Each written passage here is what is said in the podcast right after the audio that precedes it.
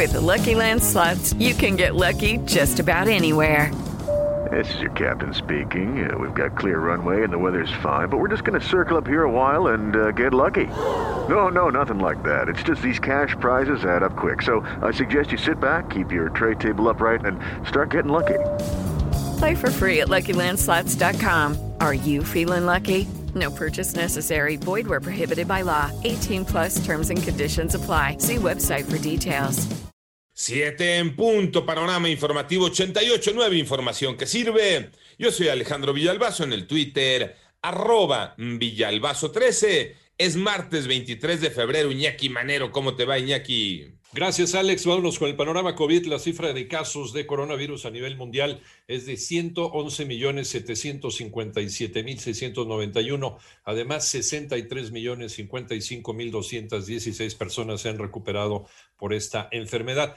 El número global de muertes por COVID-19 ya llegó a 2.475.283. Estas son cifras de la Universidad Johns Hopkins. En tanto, el exministro de Salud de Argentina, Ginés González García, fue imputado por el delito de abuso de autoridad de forma preliminar tras el escándalo por la aplicación de manera privilegiada de la vacuna rusa Sputnik a personalidades y dirigentes políticos. En tanto, los números de la pandemia en México. Toño Aranda. México suma 180.536 muertes por COVID-19 hasta el lunes 22 de febrero y 47.168 casos activos estimados, de acuerdo con el último reporte dado a conocer por la Secretaría de Salud Federal. Ricardo Cortés Alcalá, director de promoción de la salud, mencionó que al corte del día de ayer se registraron en el sistema 429 nuevos fallecimientos y 1.602.024 personas que se han recuperado de COVID-19 durante la conferencia vespertina en Palacio Nacional para conocer el panorama de la pandemia por COVID-19, Ricardo Cortés Alcalá detalló que el 22 de febrero 38.790 personas se vacunaron contra COVID-19, con lo que suman 1.733.404 dosis aplicadas de los distintos biológicos en México. Sobre el inicio de la aplicación de vacunas en Ecatepec, Estado de México, el día de ayer, precisó que se aplicaron 4.180 dosis de la vacuna contra coronavirus para adultos mayores. Se mantiene una disminución del 26% con respecto a la semana inmediata anterior, un descenso importante después de este pico máximo que tuvimos en la segunda ola, que pasó por mucho el pico que tuvimos en la primer ola. Para 88.9 Noticias, Antonio Aranda.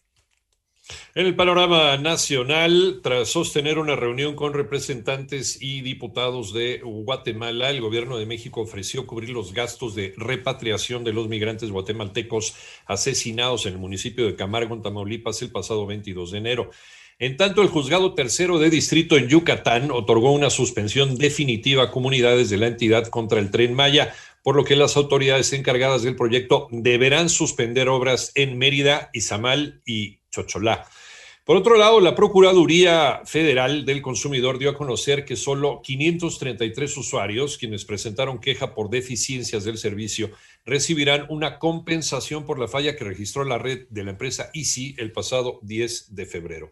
Emma Coronel deberá enfrentar la justicia en los Estados Unidos luego de ser acusada de narcotráfico. Manolo Hernández. Este martes se llevará a cabo la primera audiencia en contra de Emma Coronel Aispuro, esposa de Joaquín El Chapo Guzmán, quien fue detenida en Washington y es acusada de traficar drogas. La detención se debió a que el FBI tiene en su poder una carta que aseguran fue escrita por El Chapo mientras se encontraba preso en el penal de máxima altiplano, sin que exista una fecha precisa de su redacción. En el documento le pide a Emma que solicite a Cleto incrementar la producción para poder pagar los gastos que tenía al interior del penal. De acuerdo con la declaración jurada y presentada el pasado 17 de febrero, la esposa del líder del cártel de Sinaloa habría recibido el pago de la venta de al menos 5 kilogramos de heroína entre 2014 y 2017, por lo que conocía las actividades de su marido. En 88.9 Noticias, Manuel Hernández.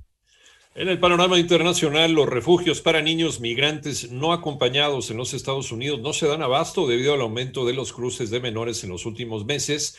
Esto llevó al gobierno de Joe Biden a reabrir albergues que en el pasado no cumplían las normas para operar, según informa el diario The Wall Street Journal. En tanto, cientos de manifestantes protestaron en Panamá para exigir cárcel contra los presuntos involucrados en violaciones y malos tratos a niños en albergues.